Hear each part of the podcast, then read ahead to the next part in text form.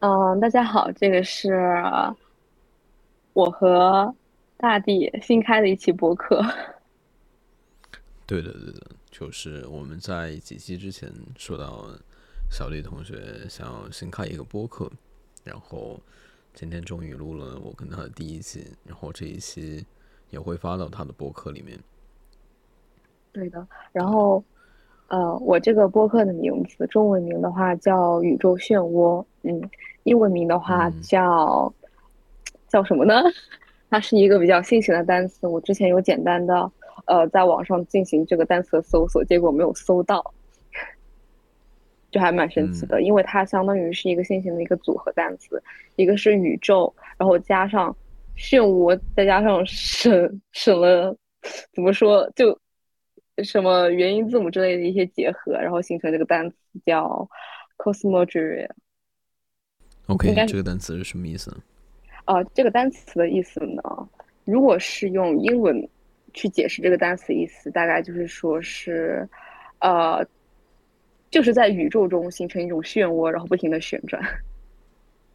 哦，就是说它是代表一种吸引吸引东西吗？还是说只是一种景象？嗯，可以代表一种景象，也可以代表说是比较抽象的一个概念，比如说，呃，我们生活在这个宇宙中，它的历史一直是不断的去重复、去上演，就像一个漩涡一样，就是没有办法去逃出宇宙之外的事物。啊，似懂非懂。嗯，那你大概又像这个博客会录一些什么东西？啊，等一下，我解释一下这个播客，解释一下，就是这个播客关于这个名字的另外一层含义，就是呃，我们所处的，我们所处在的宇宙中就像是一个漩涡，然后可能一直在上演相同历史，有可能有从未料到的一个变化，然后但是我们呢都是它的一部分，不管是你，不管是我还是其他人。对然后所以这个播客它存在一个意义呢，有点类似于，嗯，是记录我打双引号的这个我，也可以是你与与宇宙连接的一个频道。然后它允许万嗯物去穿过自己，去保持我们嗯大脑的真诚的极度的一个开放，然后在宇宙中进行的穿梭和流淌。嗯，我想到两个点，第一个点就是我曾经那个什么，好像现在也是那个什么网易云昵称就叫什么“万物穿过我”还是什么东西。啊，这是你的网易云名字吗？我忘记了，我忘记了，很久没有看了。然后嗯另一点就是，你刚刚说我们都在这个宇宙里面，对吧？对。然后我就有一种画面感，就像是有一种旁观自己的感觉，就是嗯，抽离出出来自己，就是在旁观这个宇宙，然后这个宇宙里面有我，对，就这样一种感觉。哦，一种很宏观的一个视角，就相当于有点类似于在外太空去看地球，然后我们都生活在地球上那种感觉。嗯。嗯这种视角，我还挺喜欢这种视角的切换。这种视角的切换是指说，嗯，把我们思维的角度从我们嗯遇到的具体的事情上，从我们个人的狭隘的角度切换到一个宏观的全局的视角、更高层次的视角上。这种思维的切换本身就会让人怎么说呢？有一种治愈的感觉，就像是。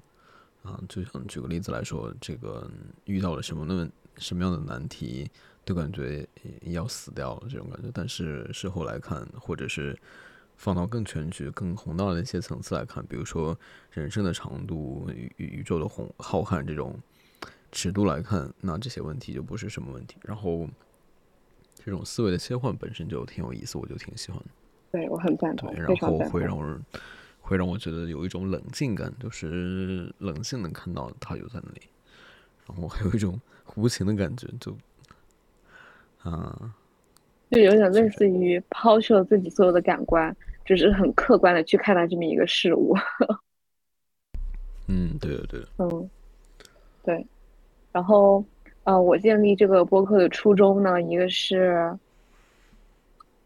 不对，不应该是初衷。我建立这个播客最初的一个想法呢，是因为呃，我之前和 D 开了一个大的播客，然后这个相当于是一个小的播客，是呃由我来做主持，然后去单独记录属于我的那个一部分，是因为我现在呃刚毕业，然后处于一个自我探索的一个阶段，然后在这个阶段当中呢，会遇到各种各样的人，不管是中国人还是外国人还是什么人，好像也没有什么外星人。然后，如果我有这个运气啊，然后呃，记录与他们之间发生的一些故事，以及还有他们的一些想法啊，他们看待这个世界的一个观点，我都会呃记录在这个频道当中。对，然后所以这也算是我创立播客的一个初衷。然后还有一个就是，呃，我觉得我们生活的世界，我们看待这个世界角度，从某些时刻或者是从某一方面来评判来说的话。它太过于单一了，所以我建立这个播客的初衷也是希望能在宇宙漩涡当中看到不一样的世界和自己，然后去感受到世间万物的一种包容、平等和尊重。嗯，就像是我建立，就像是允许万物穿过自己，然后保持真诚大脑，极度开放，在宇宙中尽情穿梭和流淌。这个也算是播客的一个。一个核心的一个理念。嗯嗯，好，让我也想到一件事。什么？啊，不太相关。没事。我突然想到，就是，嗯，可能很少人会有这个想法吧，就是，嗯，如果你知道了你要做什么，不管是嗯，你认为它是支撑得起你整个人生意义的这种想要什么，还是说？某个阶段来说，你想要什么？然后你知道了，你如果你足够幸运，知道了你想要做什么，然后，嗯，那我觉得除了这个最大的目标之外，其他一些小事情是不可以、不需要去在意的。就是虽然这些东西会让你觉得不舒服，但是你要牢记得你想要什么。然后你只需要知道这些东西，这是让你觉得不舒服，但是那些是不重要的，因为你知道有更重要的东西。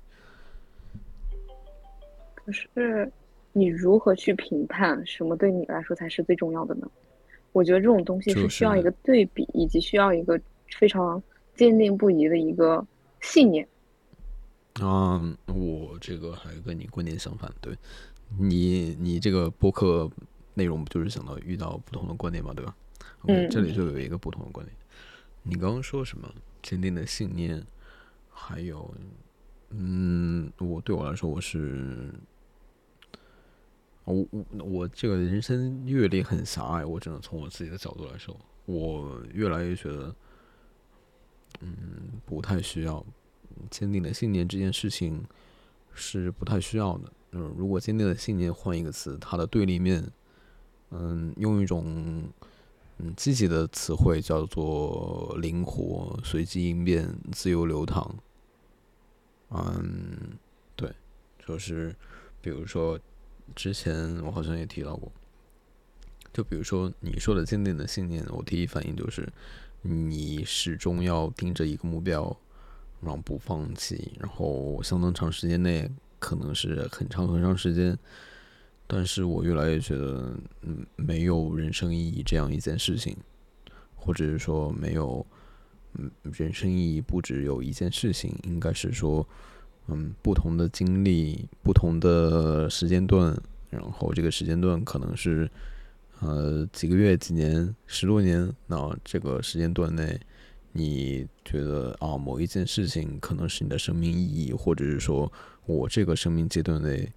所认为的人生意义，或者是说，嗯，我这个阶段内的意义，那那过了下个阶段，过了这个阶段，过了这个阶段是什么意思呢？就是你有了新的认知，你有了新的认知之后，就会觉得，嗯，那我在这个阶段觉得觉得生命的意义啊，可能因为我认知发生了变化嘛，我可能不会觉得它有这么重要，我产生了更好的想法，然后我就会切换到下一个意义。那对我来说，这里，嗯，这里就不需要这种坚定的信念。我需要的是，我反而需要的是不被上一个阶段的坚定的信念这一件事情拘束到我。它成了我想要摆脱，但是又不得不摆脱的一个东西。我觉得反倒是这一点比较重要。嗯，对。然后你说的坚定的信念，嗯，对，你说。哦，我和你的想法怎么说呢？类似又不那么类似，是因为我感觉，如就是如果我理解你的，就是，嗯，我刚刚听下来之后，按照我的角度去理解你的想法，给我一种感觉，像是，如果人的这一生都没有一个。自己真正想要的一个东西，一路都是在探索这个过程中，这当然无可厚非，或者说是这也是一个很好的一个状态，也可以说是这个就是我自己的人生意义。但是如果说是当有了自己的信念之后，反而不去做，反而在漫无目的探索，我觉得这就不太一样了，你懂吗？这不就说的是你吗？你有没有发现一种照镜子的感觉？有。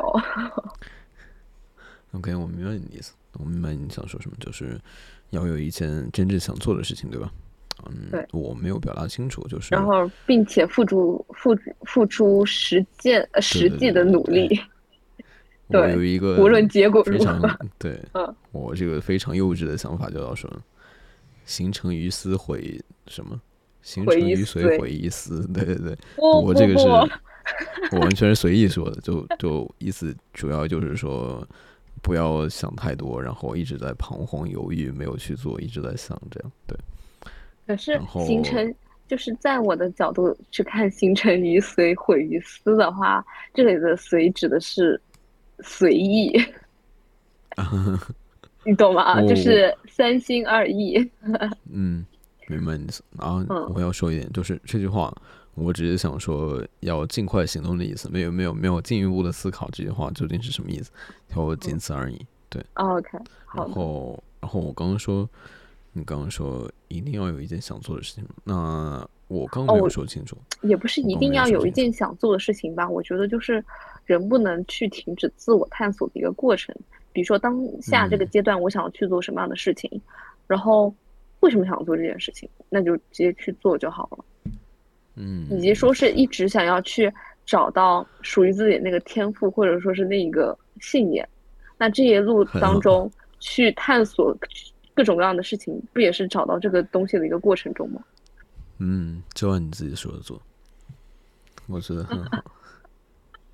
OK，好的。然后就就你刚刚说的，表达一个表达过一个点，就是说一定要有一件觉得。可以撑得起人生意义这样一个东西嘛？对吧？我刚没有说清楚，没有说清楚，是因为，嗯，就是我当然知道这件事情可能是我的人生意义，就是会有一个想法，就是说，哦，我有一个弦，就是说这个东西可能会变的，就是我认为它是一个意义之后，我自然要自然就觉得它是我的意义，不是说。就就多了一个点，就是觉得会提醒自己说，这个东西是会变的，就仅此而已。嗯，明白。对的。那就说明还不够热爱。热爱，你说的没错。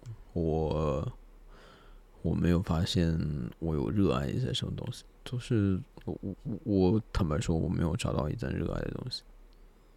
嗯，我觉得这个也不必着急或者怎么样，而且现在世上很多人都没有找到自己真正热爱的东西。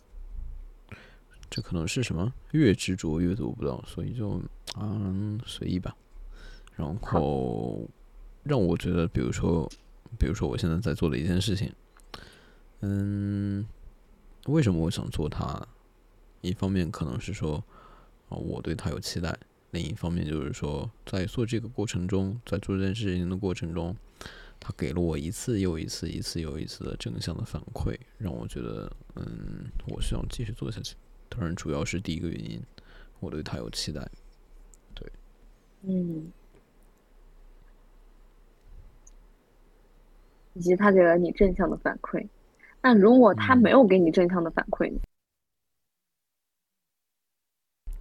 没有给我正向的反馈啊，这个东西，我做的事情还挺多的，至少目前看起来没有给我正向的反馈，因为对我来说，他们对我来说是一种长远价值的投资。嗯，我觉得以后会发生作用，或者是说现在已经产现产生出他们的价值了，只是我现在没有意识到。嗯，然后你说这种说什么没有给我带来正向反馈的东西，我我现在在做的还挺多的。就是，对，我明白。那照你这么说，其实我感觉你是在通往幸福的道路上。真的，真的，是因为呃，是因为我前段时间看了一本书，然后叫《存在的艺术》，当时我也推荐给你看。然后它这个里面，没看他大概说的什么。呃，没关系。虽然我们之前虽然我们之前简单的聊过一下这本书，然后当时也没有录上，不重要。但是你刚刚说的这么一个点的时候，让我想到就是说是书里面他提到了一个幸福的概念，大概是什么？就是如果我们的愿望得到满足，或者换句话说，如果我们得到想要的东西，我们就会幸福。然后，然后我自然而然就联想到了 eudaimonia，对吧？对对对对，然后这个意思就是，其实本质上就是通往幸福道路上的方式之一，然后一种行为上的概念与辅助。嗯，对，幸福就是要的少，老天给的多，对吧？要的少，老天给的多。对，然后，然后 eudaimonia 它不是又有另外一层意思嘛？就是有点类似于自我约束的那种感觉。然后这个又联想到我最近看的一本书。就是我看的下一本书，在存在的艺术结束之后看的，呃，少有人走的路。然后它里面有提到了自律，不也是有关有关 eudaimonia 的？然后他当时说，就它里面说，自律是解决人生问题的首要工具，也是消除人生痛苦的重要手段。然后所谓的自律，就是以积极而主动的态度去解决人生痛苦的重要原则。然后包括于四个方面，就是你前面。呃，偶尔提到过的，对，推迟满足感、承担责任、尊重事实和保持平衡。嗯，嗯嗯嗯啊，我我之前对自律，它这个东西，就比如说我每天做的一些事情，挺多人就觉得把这个作为什么自律的标志。然后我对这些事情啊，我想法就是。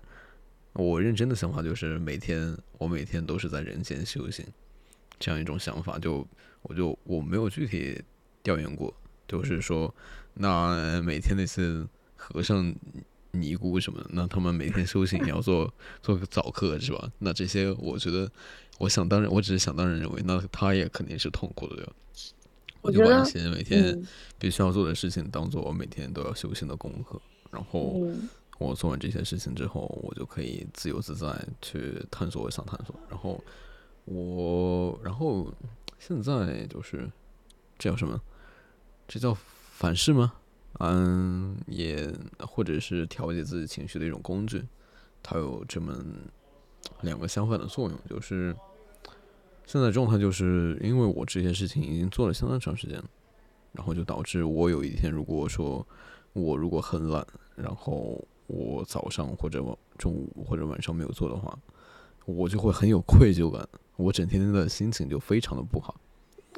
然后我如果做了这些事情，我我我整天整个人就非常的放松，非常的自在。有意思。对，我这个让我想到就是为什么很多人就是会说啊，觉得你好自律啊，怎么样？我觉得本质意义上是他们没有爱上做自律相关的这件事情。所以，当他们去看到别人做到了之后，就会觉得，嗯，你很自律。而你，我觉得是真正的爱上了你所做的这些每天的啊，我不热爱代办事项，不热爱。就像你说，不不不，这里的爱并不是说是所谓的一种激情或者怎么样，而是一种对坦然的接受，或者说是就像你刚刚说的，你每天不做你就不舒服，这不就是一种爱吗？这那这种爱，希望我们不是这种关系的爱。OK，就我我有想到一个点，就是说，嗯，可能很多人对一些事情，他们的想法是，嗯，应该是完全自发性的，然后完全由自己的想法去做了一些，以这个目的，然后去做一些事情。然后我在想的一件事情就是，就是我之前提过很多次，就是，嗯，就是一个平衡嘛。第一个就是呃，完全的自由自在跟嗯嗯一些自己约束，他们之间的一个平衡，没有没有完全自由自在，也不能够非常的非常的拘束自己。对对，就是一个一个度。然后在我看来，我后知后觉的发现，我这个度。啊，就还蛮合适的，对吧？就就大概这样。嗯，就如果各位想想做一些什么自己觉得需要自律才能自律才能做的事情，也可以换一下我这种思维角度，就相当于就像想象一下，我们这一生从出生到现在，就每个人都是第一次做人，第一次在人人生中历练，对吧？是，嗯，没有什么人间指南，对不对？就是需要我们把每一天都当做是自己在这个人间的修行，然后，然后每天修行需要一些功课，需要一些嗯约束自己的功课，然后约束自己的功课完成之后，就可以去留给更多自己的时间去自由自在的探索。当然，上班之外的时间，就 如果不用上班，然后还有钱就好。总结下来就是自律即自由。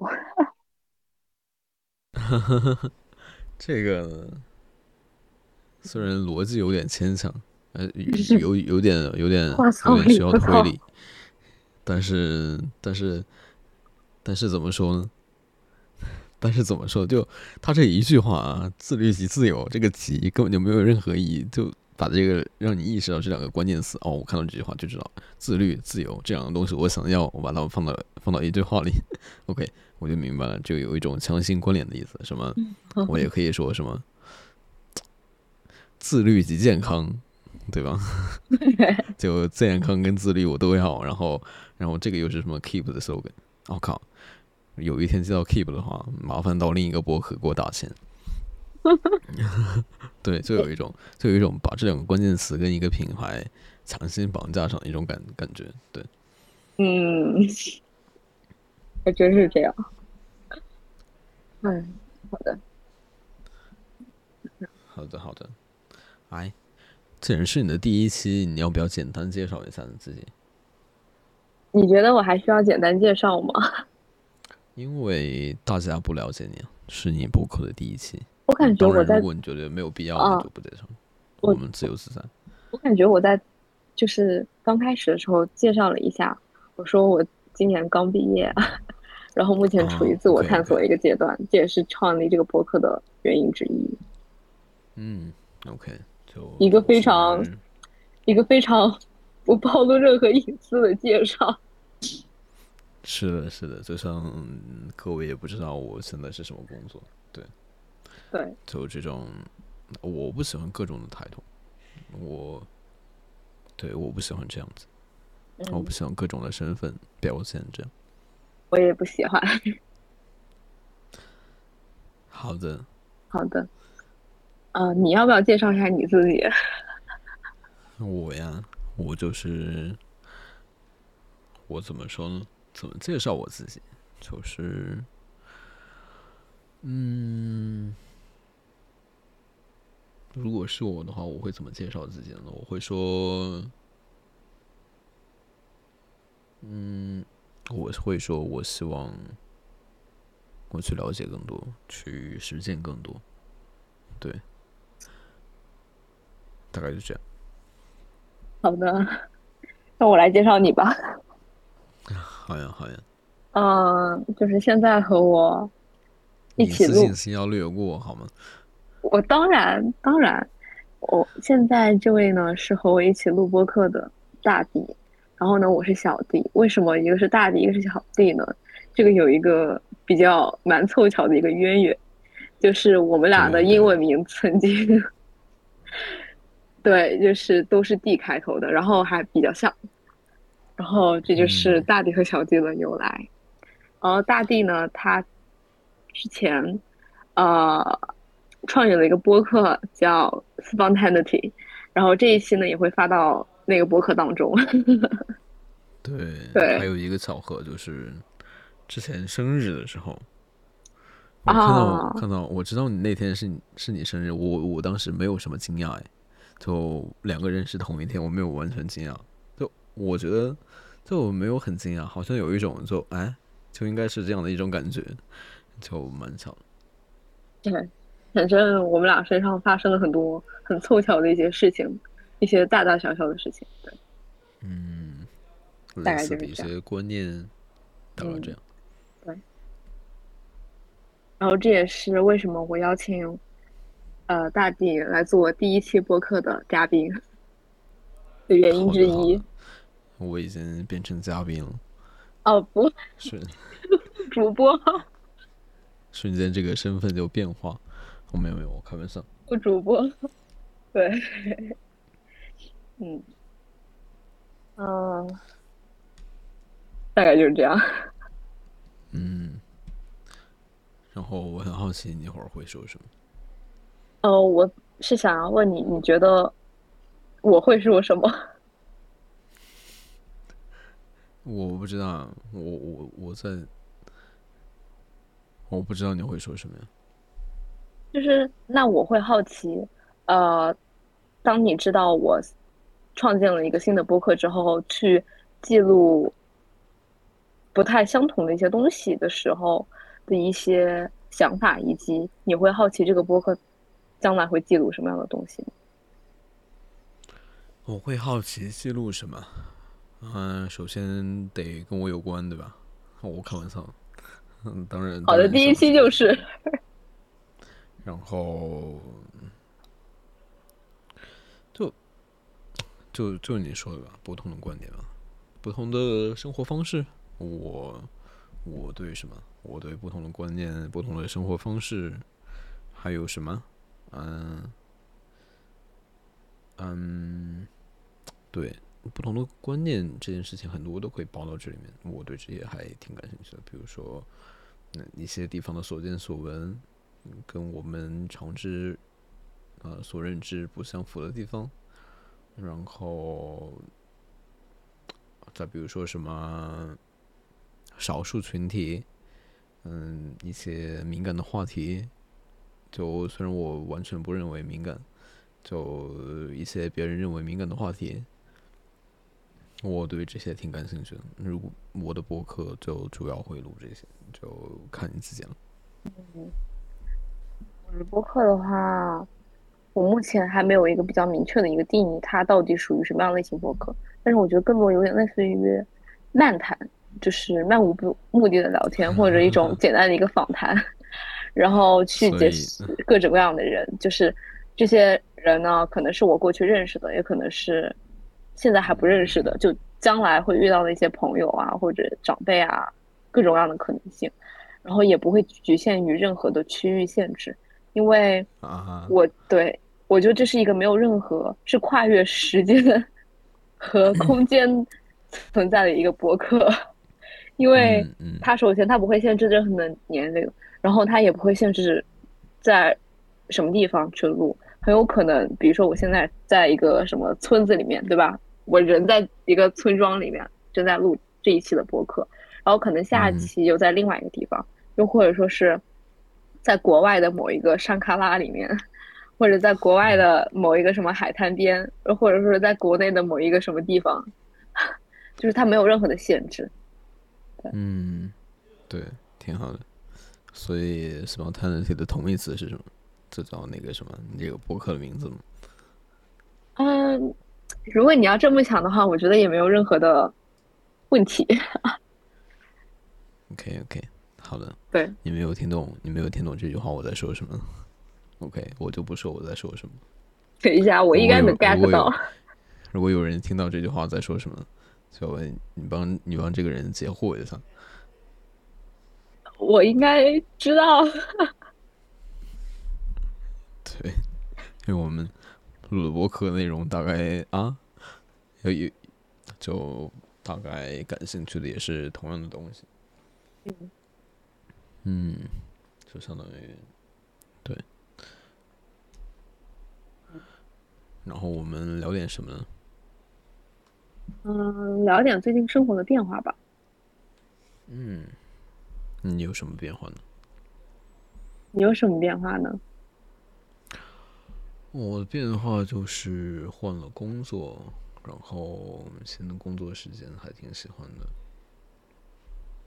对，然后比之前有更多的时间做，更多的时间做自己的自己的事情。嗯，这件事情还让我挺喜欢。然后这个新公司呢，是一个非常年轻的公司，不管是说是一个初创公司，不管是从公司的这种什么公司的年龄有这种说法吗？还是说有创建的年龄？嗯，还是说同事的年龄都是非常新的一个地方，就还有一些不太习惯，有一点点不太习惯。但是。我记得就是刚开始你加入这个公司的时候，因为你加入公司不久嘛，你刚开始加入的时候，你跟我说还不太适应，然后和最初想的不那么一样，但是感觉好像现在应该挺不错。嗯，事实上并没有。哦天哪！怎么说呢？有待观察。至少这个时间上我还挺喜欢。嗯，怎么说呢？有我有一个观点就是说。嗯，我很难，我不知道别人有没有这种感觉，应该肯定是有这种感觉，肯定啊，我有这样的人的，我我遇到过，我有一个朋友这样，就是我很难把一个公司的使命跟我自己的使命结合起来啊，对我来说不太现实，除非除非这个公司是我，就是我只是把工作当成是啊支持我去人间修行的一种一种金钱的来源。对，至少对我来说是这样。哦，这这个观念我也很赞同。然后，真的有人就是他会把公司的事情认认真真的、非常认真的处理好，然后自己的事情就非常潦草的处理。就我没有办法做到这种事情。啊，如果是我的话，我不太会这样，但是我会取得某一种平衡，就是不是说是公司的事情认真处理，自己事情潦草处理，而是把它当做一个活，就是不管是生活还是。工作都认真处理的一个状态，你懂吗？对，就是如果是在工作的过程中的话，肯定不会三心二意，就是草草了事。但生活的话，自然也是，毕竟我觉得工作也属于生活的一部分，不是吗？嗯，我最近对之前有一本书叫什么？叫《正念的奇迹》。啊，里面里面提到过一本一个观，有有说到这么一个观点，就是说，他他有改变了我的一个观念，他就是说，嗯，就之前我我现在不知道怎么说，我就是我慢慢捋一下，就比如说我在跟一个不认识的不喜欢的人待在一起，或者说在一个觉得不舒适的地方待在一起。那我会觉得这种时间就是垃圾时间，要尽快熬过去，要转移注意力。OK，正念的奇迹，它提供了一个观点，就是说，你要把这些你觉得不愉快的时间，或者是说分给别人的时间，就单独分出来，分给留给别人跟别人相处的时间，也把这些时间当做是自自己的时间，不然的话，你就会觉得就会是你在敷衍自己的生活，因为那些生活本身就是你的一部分啊。你需要把这些时间当成是自己的时间，然后去沉浸在其中。嗯，对，赞同。然后我之前就是会觉得啊，就怎么样才能快点熬过去这段时间？嗯，我会。那现在的想法呢？现在就是这种想法，就是把别人的时间跟别人时间这种不太愉快的，觉得不是自己的时间的时间。也努力当成了自己的时间。嗯，嗯，我现在还没有遇到过这样的情况就最近，就我挺好奇，遇到这种情境的时候，我希望我能想起来这种思维方式。嗯，我想看看我到时候是怎么应对的。我也会好奇你是怎么应对的，记得跟我分享。好的，好的。嗯。好的，这个就是你最近的一个变化。一个空间物理上的一个变化，以及心理的一个变化。是的，是的。嗯，然后你呢，这位朋友，你的变化是什么呢？为什么你为什么你会去想去这个地方呢？哦，我现在在这个地方是吗？就是我最近的变化其实挺大的，从这个要时间穿越一下，穿越到六月份，现在已经九月二号了。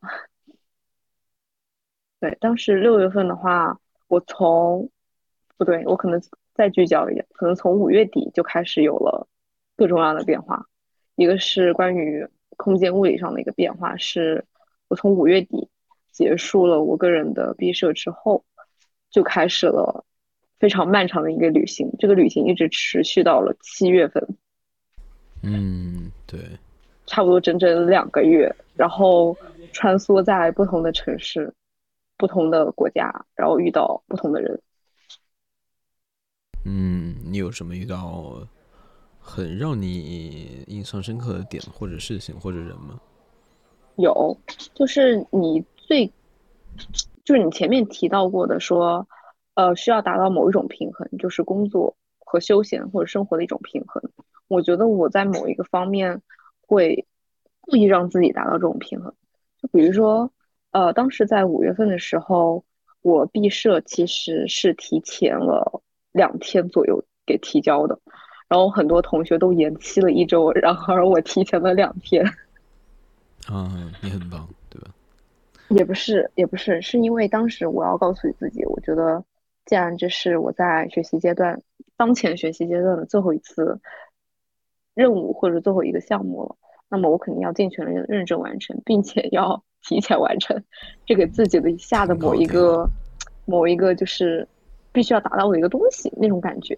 然后当时啊就是熬了将近一个月的通宵，反正毕竟做设计啊这方面的东西，然后唉，就是熬熬熬各种熬，熬了之后，立马在提交完项目的那一天，然后收拾行李，就奔去机场。那我对我我我我当年没有做到这种情况，我记得我当年就挺潦草的，然后就就就怎么说呢？我的毕设经历就是我吹的比较好，对，就是会讲故事。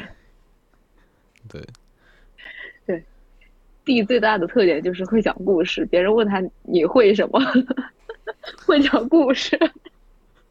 然后 然后我很擅长，我我不知道我究竟擅不擅长，就是好像是挺擅长的，就是我我会把对方这个呃我回答不上来的问题，就循序渐进的引导引导到我擅长的地方上去，这算是什么转移注意力嘛？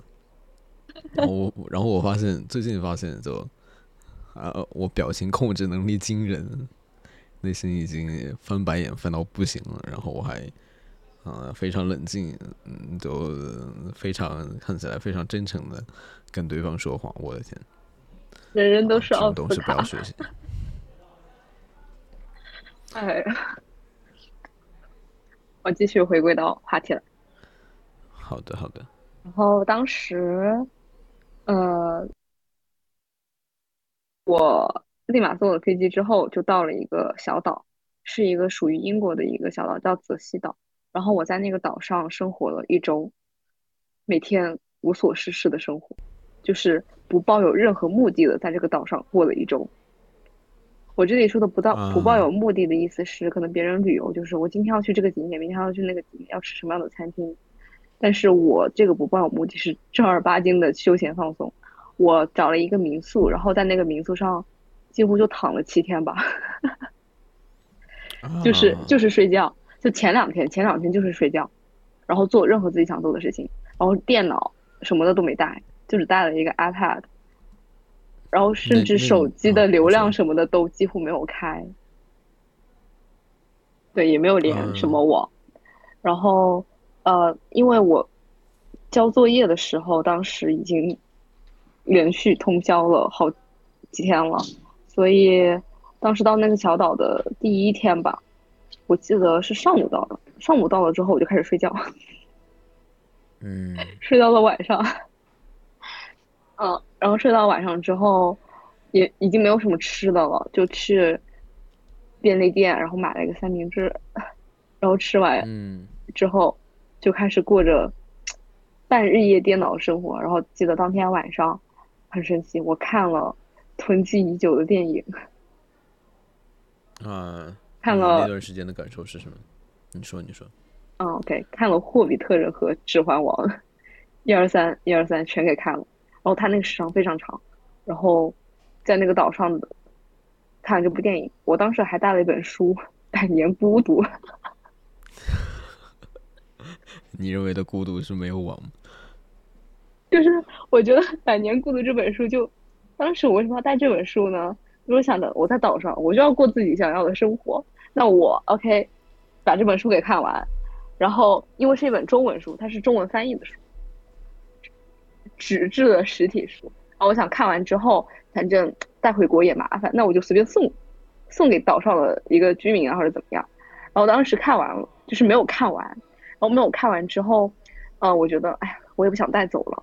我就把这本书就送给了房东，然后房东很喜欢，他说这个是他收到的第一本书。嗯，对，我当时在那个小岛的感受就是，生活其实可以无所事事，但哦。是从某种方面来说，生活只可以短暂的无所事事，嗯。你懂吧？嗯，因为如果人的一生都处于无所事事的一个状态的话，待不住是吗？对，我觉得会待不住，会觉得空吗？对，会觉得空虚。类似于一种呃什么？类似于一种什么？啊，什么用力玩，用力用力忙，什么忙到忙到不行的时候就玩玩玩儿到实在待不待不住了，玩到不想玩了再去哎用力忙这种。对，我觉得这种从某种层面上来说也算是一种平衡。嗯，OK，你推崇这种生活方式吗？或者说你你想要有什么样的生活？我觉得这种方式我不太推崇。虽然我当时是在执行这种方式，是因为在你在用力工作的时候，其实你的生活已经失调了，你懂吗？它是以你的健康、以你的心理疾病或者怎么样基础为代价对对，去进行一个工作的。我并不认为它是一件很好的一个事情。然后在玩儿的时候呢，OK，虽然它固然很放松啊，但是没有人说是能真的这样子玩儿一辈子，就是最基础的一个物质基础，你从何而来？嗯嗯嗯嗯所以我没有办法去完全推崇这种方式。嗯，嗯我有另外想到一个点啊，你说。嗯，你说，就是我们说的这种玩儿，嗯，让我想到另一个话题，就是休息这个话题。嗯，怎么说呢？嗯这个我又想到了，们一直对对对我们一直有说这种这种这种玩儿应该是不付出什么不辛苦的，就是就是你不需要做什么，你就你就尽情玩儿就行，不需要动脑子，或者是不需要身体上有什么体力的消耗这样子。然后最近就是我们在看一本书，那本书叫《深度休息》，然后这个深度休息这里面就是大概用一个研究调查的报告的形式，然后列举了世界上大多数人认为的最佳的休息休息方式，然后排名第一的是阅读这件事情。然后这个研究关于阅读的研究说呀，说什么？他说，在阅读的时候，反而大脑是要大脑是跟消耗体力是相同程度的水平啊。我记得不记不记得怎么说了，就是大概意思就是说，用阅读是消耗脑力的一件事情，是不轻松的一件事情。然后它却是大多数人认为，呃，排名第一的休息方式。然后这种认为也不是主观臆断，它是有呃严谨的呃科学调查或者是研究作为支撑的。嗯对，然后再有一个点就是，嗯，所以我们对休息这个概念，就是可能有另一种休息，除了什么都不做的一种休息，啊，还有一种休息就是积极的休息，你通过一种活动，啊，一种费力的活动，能能从里面得到休息。嗯，大概就是这样。我我我说不清楚这件事情，我可能你可能听到我我说这些就觉得模模糊糊。我可以来补充一下。对对，就是他们为什么会觉得，呃，就是这通过这本书的研究，为什么会觉得说是阅读是排名第一的休息方式呢？呃。可以从两个角度出发，第一个就是你通过阅读，有点类似于短暂的一个逃离现实生活的一个避世所。你通过阅读去了解别人的想法，或者说是找到了一个自己想象中的一个世界，然后这个世界当中随便你自由的控制，然后所以你从此感到了你是这个世界的主宰，而不是被工作所主宰，被生活压力所主宰这么一个感觉。这是第一个。然后第二个的话就是。或者是休息，就当你比如说举个例子，当你回到家中或者在你公共场合的时候，你是真正的想要休息的时候，但是可能会有很多的人会找你搭话，或者说是同事朋友会找你来搭话，这个时候你举一本书，他们就知道哦，原来你有事在忙，就是所谓以书为借口，然后去自然而然去阻隔了与别人就是你懂吧？自我想要相处的一个方一个。一个媒介，然后这个是第二个，然后第三个还有个就是，呃，他用了一些科学数据吧，一些研究表明，说是人在阅读过程中，如果在极度累的时候，或者说是去读一些晦涩难懂、晦涩难懂的一些书籍的时候，你看着那个字，大脑自然而然的就开始了神游，就是，然后通篇看下来，你什么都没有读进去，但是呢，你就是在神游当中。这种神游被作者也认为它是一种休息的方式，就是人很多时候太过于的，就是工作啊，或者说是因为生活的压力怎么样的，你神游反而是一种放松的一种方式，说不定能通过神游的一些幻想的过程中的时候，去找到一些新的灵感和点子，或者说是就真的只是一个大脑的一个放空放空的一个方式。嗯嗯，然后我有意识到一个问题。什么？嗯，是另一个话题，关于读书这件事情，就是好像，因为我有意识到，我读完书之后要做读书笔记嘛，反而我在读书过程中，会因为有这个点，然后没有去很认真的读书，对，嗯，这个是我的一个问题。哦，又又让我想到了，你说你说读书笔记以及你的这个问题，让我想到我之前我跟你说，有一些书它是适合精读的，有一些书你完全可以泛读。其实没有必要每本书都做读书笔记。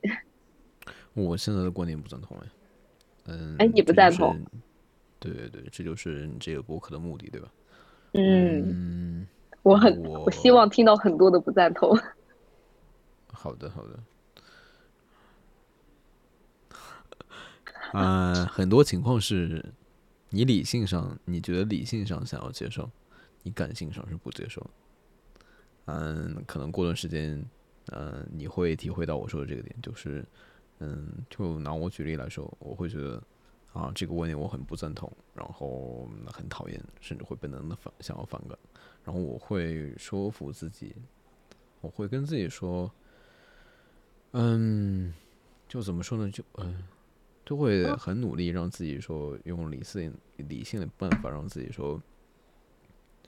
嗯，比如说，嗯，那我是在陷入。在一个角角度里面对，就是会用会理性上觉得自己必须要接受，嗯，然后我对读书这件事情、读书笔记这件事情的观点就是，嗯，就大概有四个要求吧。第一个就是说，我要读完一本书，我要能够得到书里面的所有的精华；第二就是说我能从这本书里面。嗯，找到跟我之前读的书的一些联系，然后第三呢，就是我需要留下我大量的感受，然后第四个，第四个是什么？忘记了，以后想到再说吧。我就记得有这么大概四个点。我觉得，呃，关于对与错，我刚刚说到，我希望听到很多的，就是对立相反的一个意见。我觉得这个是基于就是两个人不同的想法的一种碰撞，然后去扩展出更多新的一个东西。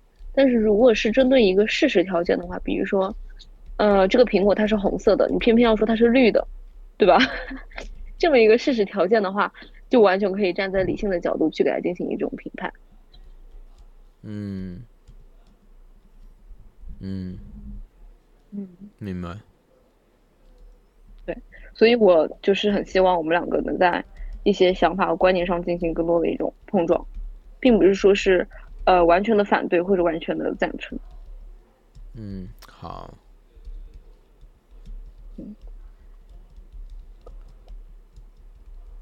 好。你在打字，我听到了。对对对。好的，你在三心二意，我知道了。你说的没错，是的，的确是这样。我是认真的，我的确真的是这么认为。好的。嗯，然后你最近还有什么变化呢？嗯，哦，只是谈到了五月份，我时间大概跳过一下吧。就是五月份，五月底到七月中旬，我一直在旅游。嗯。对，然后中间发生很多东西。嗯。然后这个我觉得可以在下期或者说之后再说。好对。然后七月份我就毕业了，毕业之后，当时是决定还是在国外待一段时间再回国，可是中间有一些突发的一个状况和变化，然后我现在人就在国内，然后就回来了。所以你为什么想要到这么一个村里村里呢？你想要去体验什么样的生活？想要做什么事情？就是今从八月份开始，相当于我的 gap year，就是间隔年。然后这一年中，我给自己的主要，我给自己定了不同样的目标和计划。然后我就想要在这一年当中去做我想做的一些事情。从某种层面上来说，也是建立这个博客的原因之一。啊，嗯。比如说，我现在就是每天，也不是每天吧，就是每隔一段时间就会有新的想法和点子冒出，然后当这些想法点子冒出的时候，我就会开始认认认真的去计划和想到我大概要什么时候去做这么一些事情，然后这些计划和想法是随时会在变动当中，因为你随时会因为现实的一些条件因素去改变你的想法，也会改变你的计划，我允许这样的变化，嗯嗯。而不是说是我一定要做到这么一件事情，不是这样子。所以现在相当于是在执行我计划和想法的第一步，第一个阶段。嗯，你找到了什么事情？什么样的目？什么样的目的让你来到了这个地方？这个涉及隐私。我就知道。然后你还在想啊，我我都我都这么暗示你，我不想回答了，你还一直问，有意思吗？就 是就是。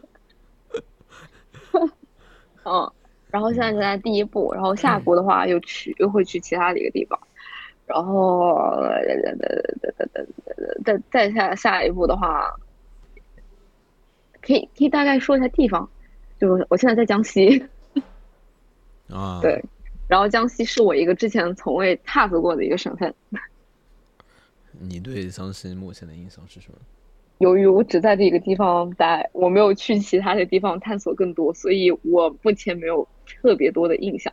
不过，我倒是对此有一点的想法和观念，就是你对一个城市或者对一个地方的一些呃记忆怎么样，或者说是一个所谓的一个评判，它不是一个绝对一个标准，这个城市是好的或坏的，你会根据某一件事情来进行一种评判。对我目前对我现在这个地方会觉得当地的当地人他不够淳朴，但有些对不够善良，但是呃也有遇到淳朴和善良的，就是很难去评判，是因为呃我印象很深的是我们去当地集市买菜之类的，价格普遍偏贵，嗯，就是明明是在农村当中啊。你觉得这个价格偏贵是跟哪里做比较？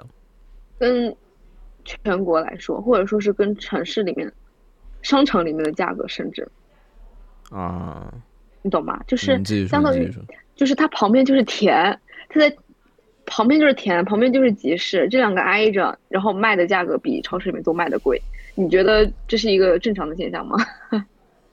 可能从另一个角度来说是是正常的，因为那个田它更多是一个广告，代表了原生态的广告，对吧？超市它没有办法做这个广告效应，对吧？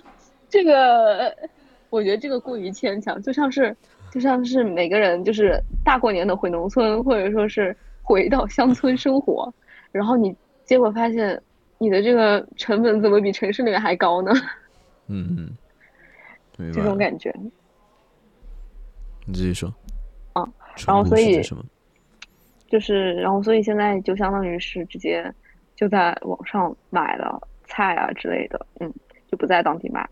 哦，我觉得淳朴的地方是因为觉得我说我说不淳朴，但是我觉得不淳朴不好说，我就说了淳朴这个关键词。啊什么鬼？淳朴的话是觉得就是，呃，感觉当地人是热爱这片土地的，是因为就是我印象很深的是他们对于当地的一些瓜果瓜果蔬菜啊，或者一些特别是稻田，这边稻田很多，几乎是采用不用什么杀杀虫剂或者说是除草剂的一种形式去进行耕作的。啊，然后有时候我在走在稻田里面，或者去跑步啊之类的，能看到当地人是在稻田里面去进行人工的这么一个除草，然后啊，对，但年龄也都挺大的，就很多有点类似于留守老人，就可能六七嗯十岁这样子嗯。往上，然后看到弯弯着腰在田在田里面除草。嗯嗯，那不淳朴的地方是什么呢？你不是说不淳朴的地方不就是我刚刚说的那个吗？啊，明白嗯。到我来这个地方，我还有挺新鲜的一个感受，就是啊，我的天！我过马路的时候，公交车会让我，你知道吗？所以我隔着老远，我寻思，我我打算让公交车先先让我过去。哎等等，我有个疑问，难道你在之前的地方公交车不会让你吗？不会吧？等一下，这是南北差异吧？我我没有地域歧视啊。我我不知道哎，我我对之前那个地方我印象还挺好，我还觉得啊，开车的各位都挺那个什么，挺礼让行人的。现在印象就是更近了一步，我靠，那都不是礼让了，直接说隔老远就、呃就在那儿停了让我过，然后就挺有意思。嗯，蛮有意思。然后啊，我觉得你那边还有个蛮有意思变化是气候的一个变化。对，这里特别特别的闷热，你要不要跟大家说一下你在哪儿啊？我我不想说。好的，就是呃，大地他之前在一个北方城市，算是北方吧？哎，不对啊，这个这个小哎宇宙是不是有 IP 啊？对呀、哦你现在在那江苏大概可以大概估列一下，估计一下什么？嗯，你你说一下省份，我觉得就好了。嗯啊，你就当我把这段截了吧。实际上我什么都没说。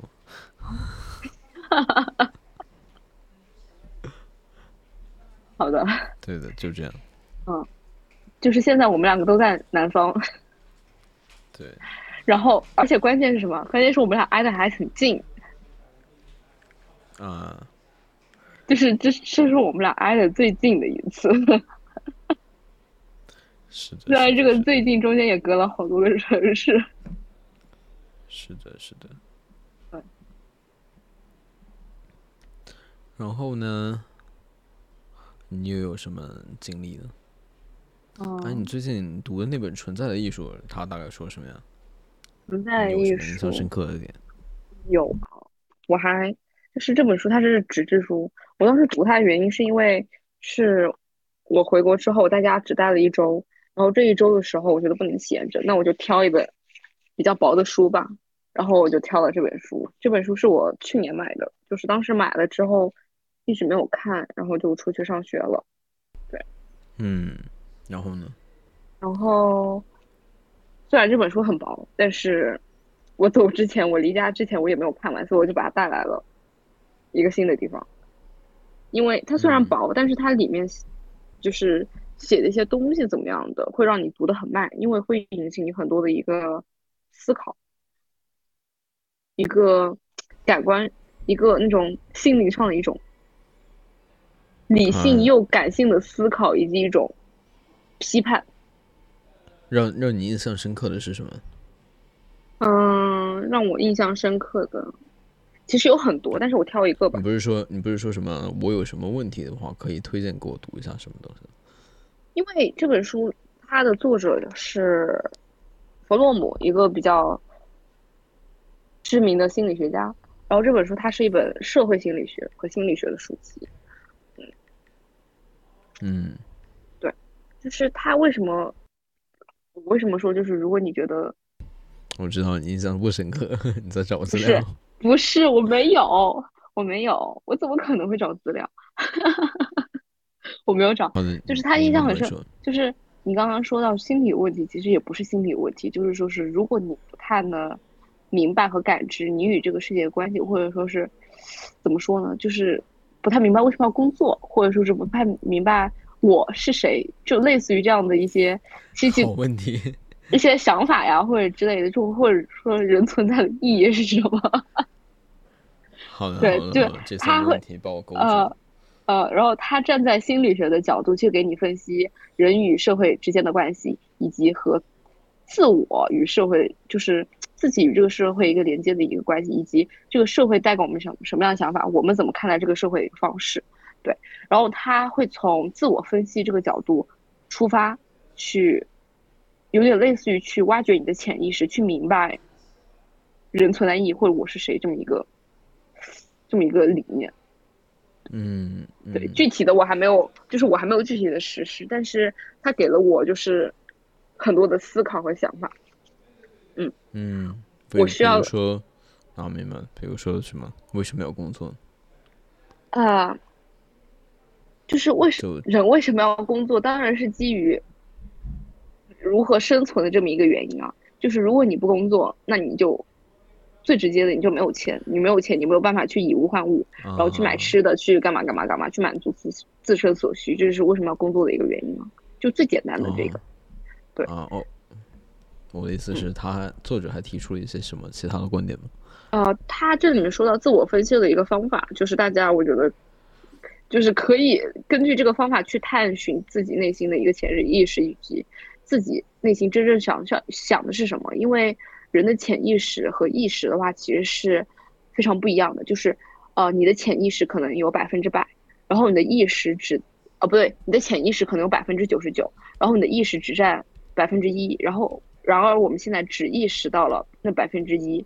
有百分之九十九的潜意识是我们从未发现和挖掘出来的，嗯，而这个潜嗯意识是帮助你去认知你与这个世界连接，或者甚至你与宇宙这个连接的一个方式之一，去明白，去有点类似于宏观角度脱离出来去看你自己。嗯，OK，所以，嗯，所以我正念冥想的一个功利性的目的也在于这个这个原因。啊、嗯但是我觉得你对于冥想，你不能抱有功利性，懂吗？嗯，就是对是，但是你说的这个冥想，啊，你先说，我刚刚打断了你。嗯，三件事情吧。第一件事情就是关于你说的潜意识，或者说，嗯嗯嗯，就所所以说，关于灵感这件事情，嗯，有一种观念就是说，如何得到灵感？一种观念是说，你不停的去往大脑里面去塞东西，塞东西，塞东西，然后产生灵感。然后另一种想法就是你什么都不往这进去放，你去放空，然后这个时候灵感会自然而然的出现。嗯，然后放空的一种方式就是通过冥想，或者是就就什么都不想的一种状态。然后我对冥想这件事情呢，嗯，我为什么要做冥想这件事情？第一个就是说，第一个不得不说，第一个主要的原因就是我习惯了，如果我不这样做，我会觉得不舒服。第二就是我希望，嗯，让我觉知到我日常忽略的感受、想法，因为在冥想过程中，我会走神，我会想到一些想法，会有很多的想法冒出来，会有不同的情绪，嗯，比如说会有情绪，然后冥想算是一种自我疗愈，在情感方面、情绪方面。然后我希望通过冥想，通过正念的这种方式去了解我自己，嗯，这也是我忽略的地方。嗯，如果我整天都是 都是在忙忙碌碌做一些事情，我没有空闲去嗯听我自己内心的想法、内心的声音，尤其是在我什么都不想的时候，他自己冒出来的想法，然后冥想给我提供了这样一个机会。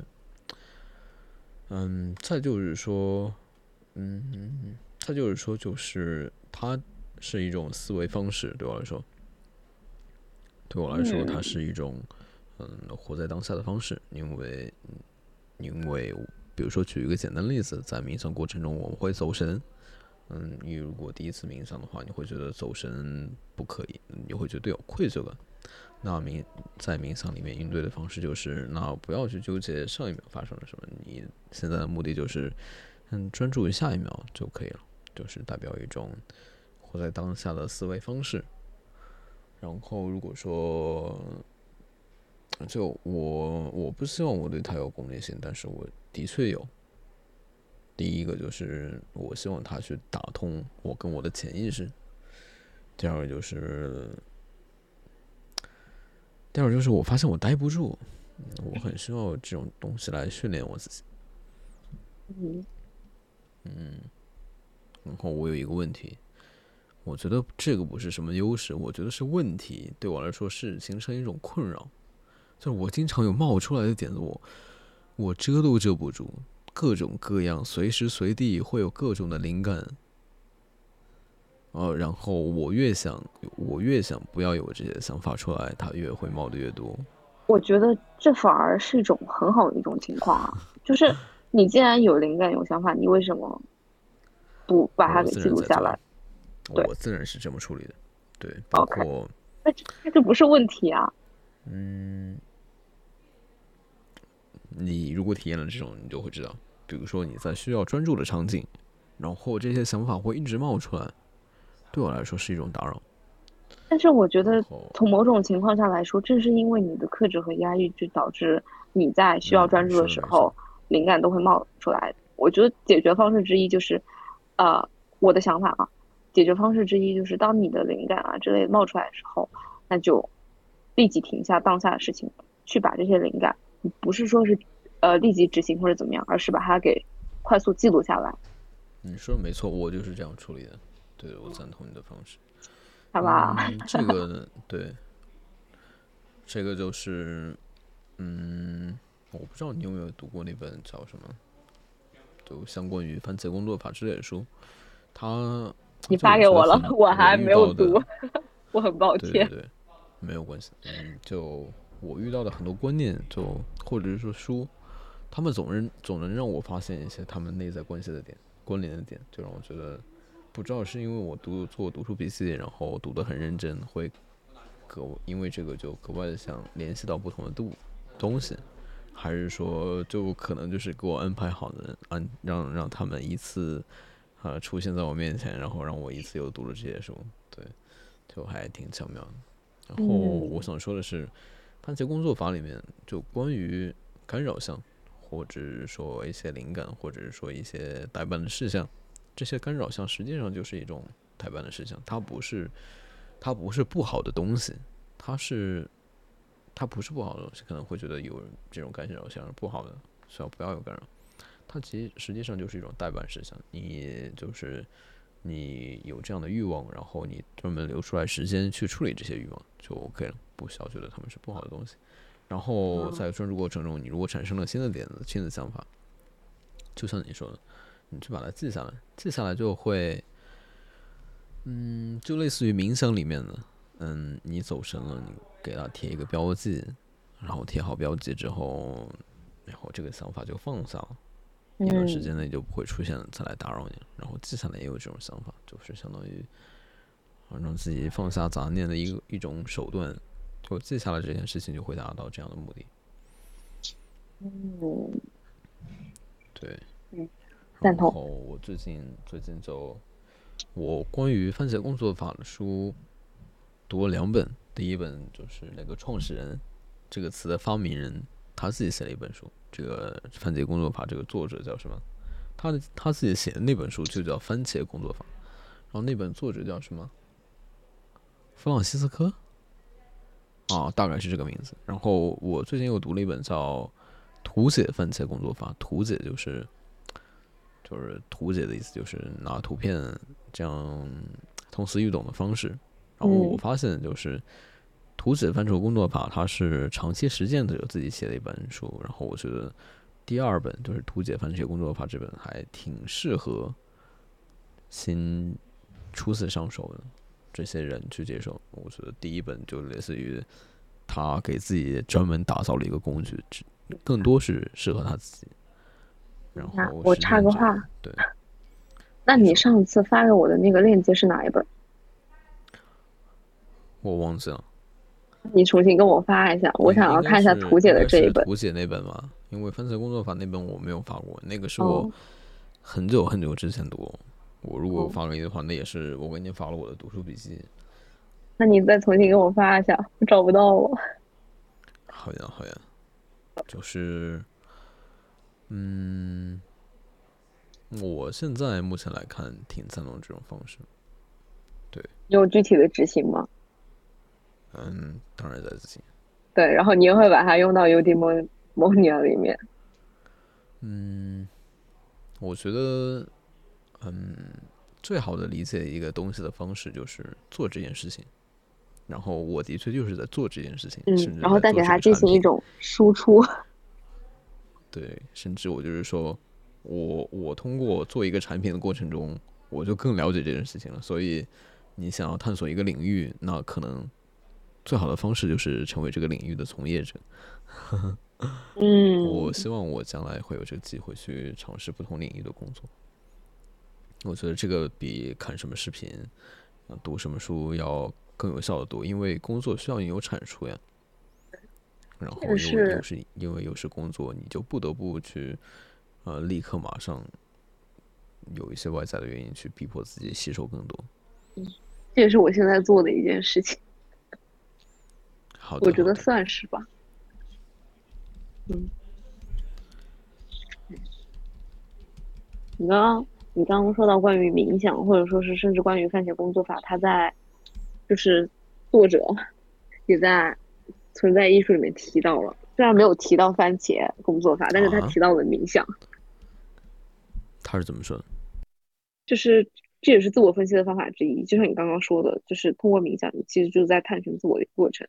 就是弗洛姆他也在自我分析里面提到了这么一点，就是第一点就是冥想，嗯嗯。但是他的冥想可能有那么一点点不太一样的方法，因为冥想有各种各样的方法，就是他这个冥想不太一样的，就是他是可以尝试记住涌入脑海中的杂念，哎，这个你刚刚提到对的，然后以感觉的方式进入杂念，就相当于是给它深入进去，而不是记住它进来了就可以标记一个点，然后就去进行呃呃又进行什么都不想的一个概念，不是这样子，它是让你尝试记住杂念之后，根据这个杂念为一个切入点，慢慢的进入，然后去进行一个根据这个杂念去进行一种溯源，就是看看它到底是什么，然后和然后你现在所做的或者说是其他的杂念与这个杂念之间有什么样的一个关系，然后继续嗯通过嗯观嗯察某一些症状，如果感觉到疲劳、沮丧、愤怒，然后去摸索这是对什么的反应。在这种表面感觉背后有什么无意识的经验，这个就是你的，可能就是你的某种潜意识。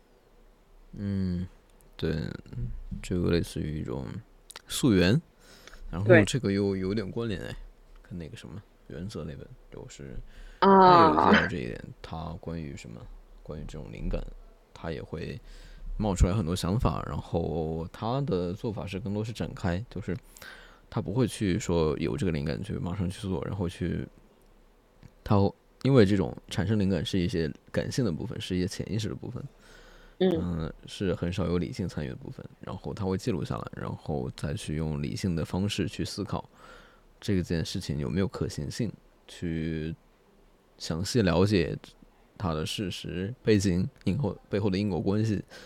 对，这这个就类似于一种展开，嗯然后那种相当于一个溯源。然后是非常像，非常像像。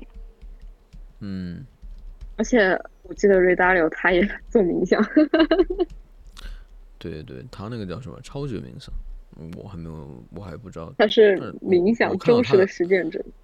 对，我看到他有一个叫什么，就一个记者采访他说什么是怎么冥想的，我看就感觉啊挺简单，但是我不知道究竟是不是这样，我也不敢瞎练，对不对？就以后再有机会吧。好的，好的。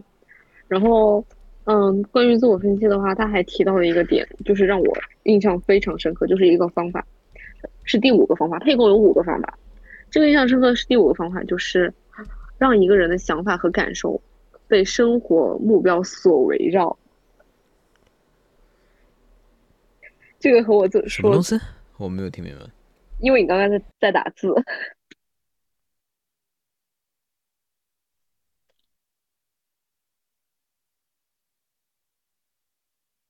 对吧？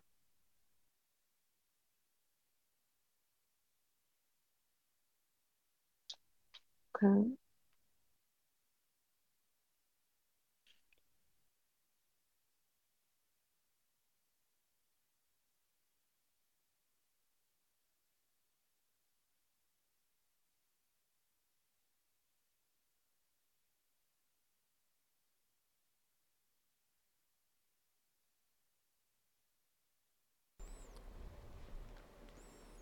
他大概说什么？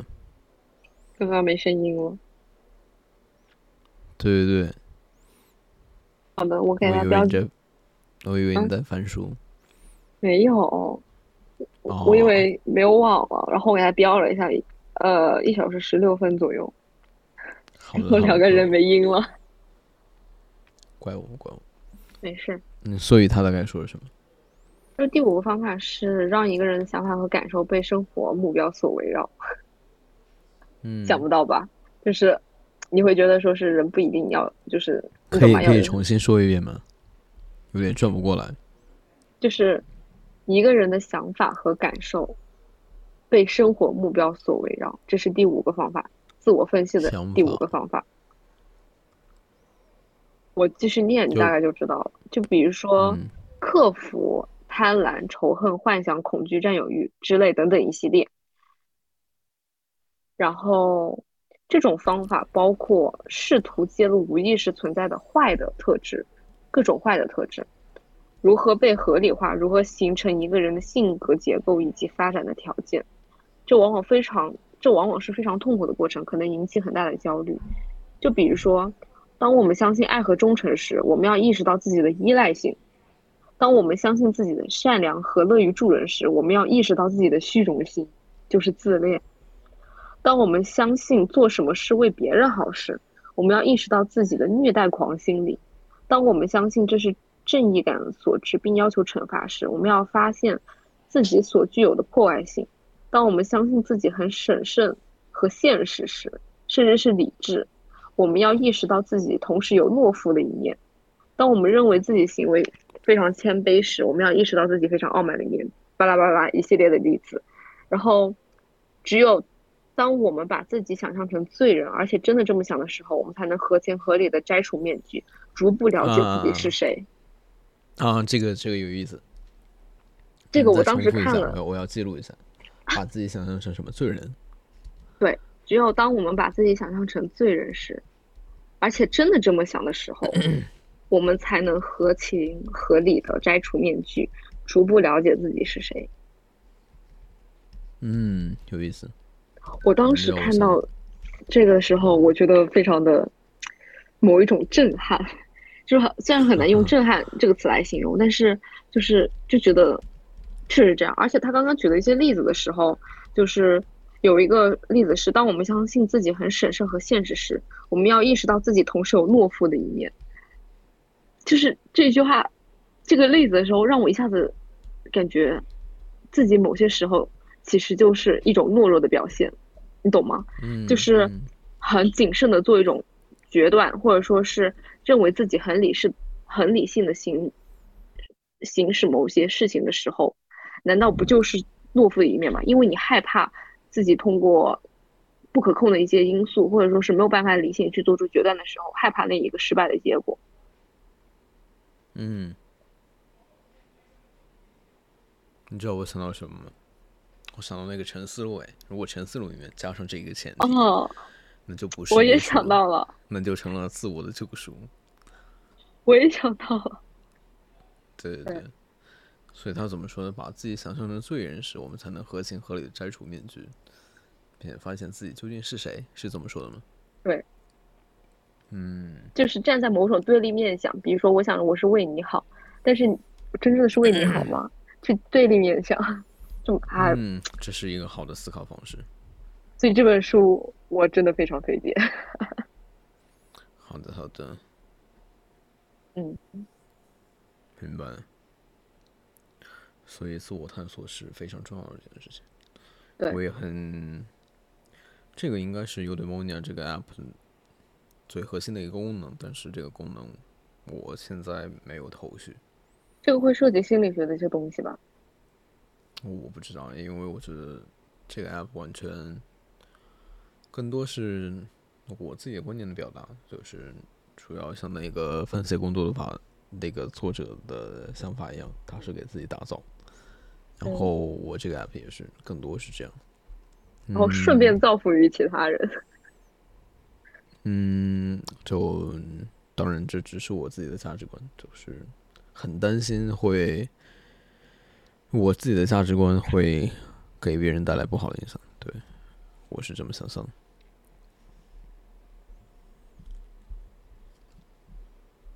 但是我觉得没有必要担心，因为发生什么你又不知道。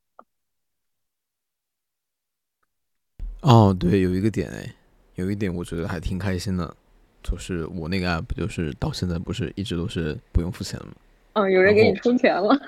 对对对，就是，嗯，我定的价格，因为这个这个 app 的一个起源，是因为我我斥巨资买了一个 app，它跑路，然后我我我就痛定思痛，决心自己从零开始做一个，所以价格就会比较贵。然后我完全没有想到会有人因为这个付款就。那个他一年是三百六十八，就是有如果是我的话，我自己做不到，尤其是知道我付不付款没有任何区别，所有功能都是一样的用，就我还挺开心的，就感觉他是呃赞同我的观念，并且愿意为这种观念提供支持。嗯，就我觉得这个是我我最开心的一笔收入，虽然很少，一种一种正向反馈，对。而且这种不是有什么需要解锁什么功能，就是完全没有任何区别，我是很开心的。我们很谢谢这位使用的付款的，对我很感谢。对，但是但是为什么是三百六十八不是三百六十五？我想我想的想法就是三百六十五，但是后来我才发现，就这个价格不是可以自己定的，是。苹果官方给了你很多很多的选项，就是你只能从这些价格价格数字里面选一个，然后没有三百六十五，只有三百六十八。哦，好吧。对。然后会有人问，为什么你不可以低一些？为什么要超过三百六十五呢？定一个三百六十八呢？这个就是一个比较比较比较将来的计划，因为我对这个 app 就现在应该在很长时间内没有什么收费的打算，我希望。就把多余的三块钱，跟虽然这个钱很少，跟以后如果有收入的话，我希望拿出一个适当的比例作为公益。嗯，我是很愿意做这件事情，包括包括你是一些我比较偏爱的领域的从业者，或者是学生，或者是就在这个领域内的工作的话，我会。给你百分之三十的价格优惠，就比如说一些跟环保相关，或者是跟我朋友们在同一个领域的话，嗯，我会我很愿意给这样的优惠。就是我希望嗯，现在对我来说，它的目的有两个，第一个就是我自我的呈现，第二个就是我希望它用来帮我找到更多的同类的人，更多志同道合的朋友。嗯，不赞同。但是你刚刚说到关于领域相关领域百分之三十的优惠的话，我想到的是，那如果我从事了很多领域呢？各个领域都包含了。那那就同样的呀，我坦白说，我不太意他能收入多少钱。当然，我我理我我理性上当然希望他能得到更多的钱，但是，嗯，另一方面，我理性也觉得这个不是很重要。而且，我觉得没有人，没有很多人会用这个 app，因为，因为他啊，怎么说呢，就是会有一些拘束，然后就。大家会用选用它的可能性比较低哦，因为都是一些大部分是一些理性的部分。对，然后我我为了不给大家造成这种困扰，甚至在新用户引导的时候，我直接设置了一个选项，就是你大概意思就是你愿不愿意多一些理性的生活，在生活里面多一些理性。他如果不愿意的话，这个 app 就直接退出了，就意思就是说这个东西不适合你，就。我们不要互相折磨。就我没有，我没有觉得就理性是一件好的东西，或者是不理性就是不好的东西。这只是个人的生活方式不同。当然，我也有一些朋友，他是完全推崇不喜欢理性这种东西。我并没有把这个东西跟否定用户挂钩在一起。就就就他只是这个 app 是这个定位而已。嗯，对，对，适合自己比较好。大概就这样，嗯，大概就这样。好的，好的，今天得到了一个很好的思维方式。呃，我觉得你记一下。OK。OK。你还有什么？来，问一个问题，你打算每期播客录多长时间？没有限量哎。嗯，我希望以后我能努努力控制在一个半小时内。那今天差不多一个半小时。今天就我先不算。你还有什么其他想法？嗯，我觉得很多东西不能不能一期全部说了，毕竟这也是第一期嘛。那就适量而行。我不打算这一期加背景音乐，我打算以后试试不加背景音乐。我是想要，就是在播客的开头可能会有一个背景音乐，然后到后面的话，可能某一个转折或者怎么样的话，中间来一个背景音乐，简单的过渡一下，这样。嗯，结尾呢？结尾的话。也可以来一个，看你的想法，我很好奇你的想法。对，你先看自己的想法。你这个比我有经验，我只是会用这么呃一个录音的 A P P，仅此而已。我能有什么样的经验？我还没有剪过。你是说做视频的经验吗？就可以迁移吗？我不知道哎。哦，目前的想法是，就是开头有一个开头的音乐。然后中间转折，比如说某些话题的转折，或者说是某一个什么样的过渡的时候，再来一个。然后结尾的话，哎，我现在有个点子，结尾的话可以直接就是，呃，每一期所采访的人推荐一首歌，然后把它作为一个结尾，就有点类似于展示通过音乐展示自我一种方式。啊，好角度，好角度。对，对，这是一个新的 idea。然后就在第一期出现了，所以今天这这第一期呢，你想推荐什么样的歌，请发给我，然后把荐我。知道我为什么想？我第一想法是应该是你推荐，我天！现在我才反应过来是我推荐。或者今天第一期嘛，那就一人推荐一首曲子。好呀好呀，你想推荐什么呢？嗯，我的话，我可能会推荐纯音乐了。今天推荐纯音乐，嗯，这还是 我很喜欢的一个钢琴家的曲子，因为他最近出了？对，因为他最近出了新的啊曲子，然后是我很喜欢的。然后这个钢琴家，他是一个意大利的钢琴家，叫 Ludovico，呃，好烦，他这个意大利名我不会念。啊简嗯、单介绍一下，就是，就大概他是一个极简主义风格的一个钢琴家，对。然后他的一些曲子一般是以可能几个音调为主进行某一种循环，或者说是近次展，依次展开延伸这样子。对。然后，啊呃，我推荐的曲子的话是他最近新出的，叫 Ronald Ronald Ronald's Dream。大概啊，播一下，或者后后面我再加到后面，或者你要现在听一下吗？哦，我都可以。但是现在听的哎话，我有我不知道啊，你啊说，那就那就你放到后面了。这些是你来剪还是我来剪？要不你来剪吧？我试一试吧。好呀，好呀，太好了，有一个光明正大的理由，叫什么啊？让你熟悉一下剪辑的流程，对吧？我就可以偷懒了，对不对？对，然后你就只需要复制粘贴。对的，对的。然后我刚刚想说，为什么是秋天呢？因为我也想到一首，哎，嗯，嗯，这首是什么呢？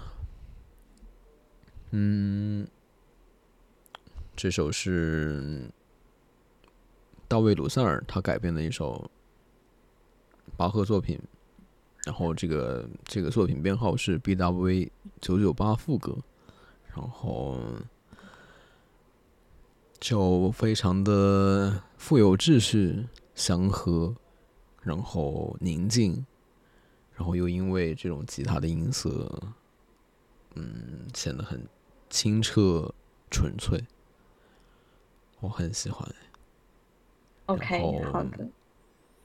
这种就会让你想起来在屋子里阳台里乘凉，然后脑袋放空，什么也不想，然后徐徐的夜风在从窗户里面慢慢的吹进来，这种惬意的感觉，然后再配上这个古典吉他改编的这首曲子就，恰到好处。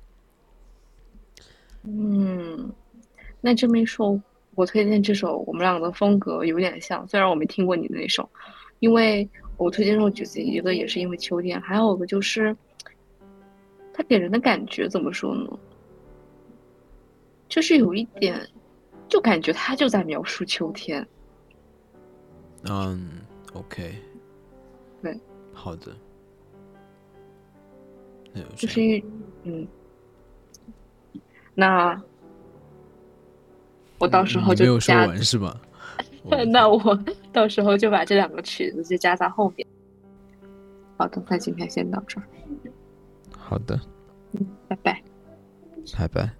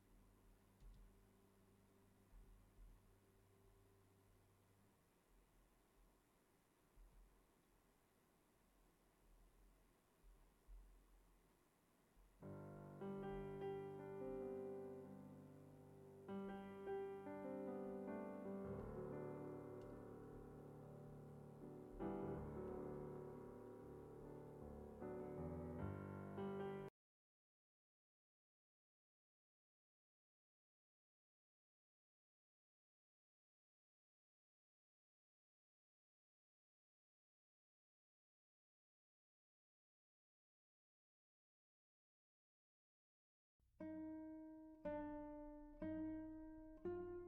you